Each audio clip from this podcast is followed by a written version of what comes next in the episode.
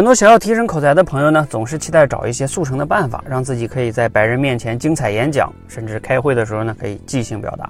你会发现这对你要求非常高，要么呢影响力要求非常大，要么呢准备时间非常短。你太着急了，就像小孩学走路啊，先要学会爬，再走，再跑。我们练口才的第一步呢，是能在众人或者陌生人面前先自信流畅地表达自己。这个阶段你甚至不需要考虑影响力，就像我们开枪射击。先要把枪玩熟练，能把子弹流畅的打出去，甚至打不中目标也没关系。所以这个阶段你公众表达最重要的是什么呢？自信和口脑协调。口脑协调就是你脱稿流畅的表达自己的能力。那如何才能达到呢？你看到下边有个小故事了吗？对，为什么要练小故事呢？下节课和你分享。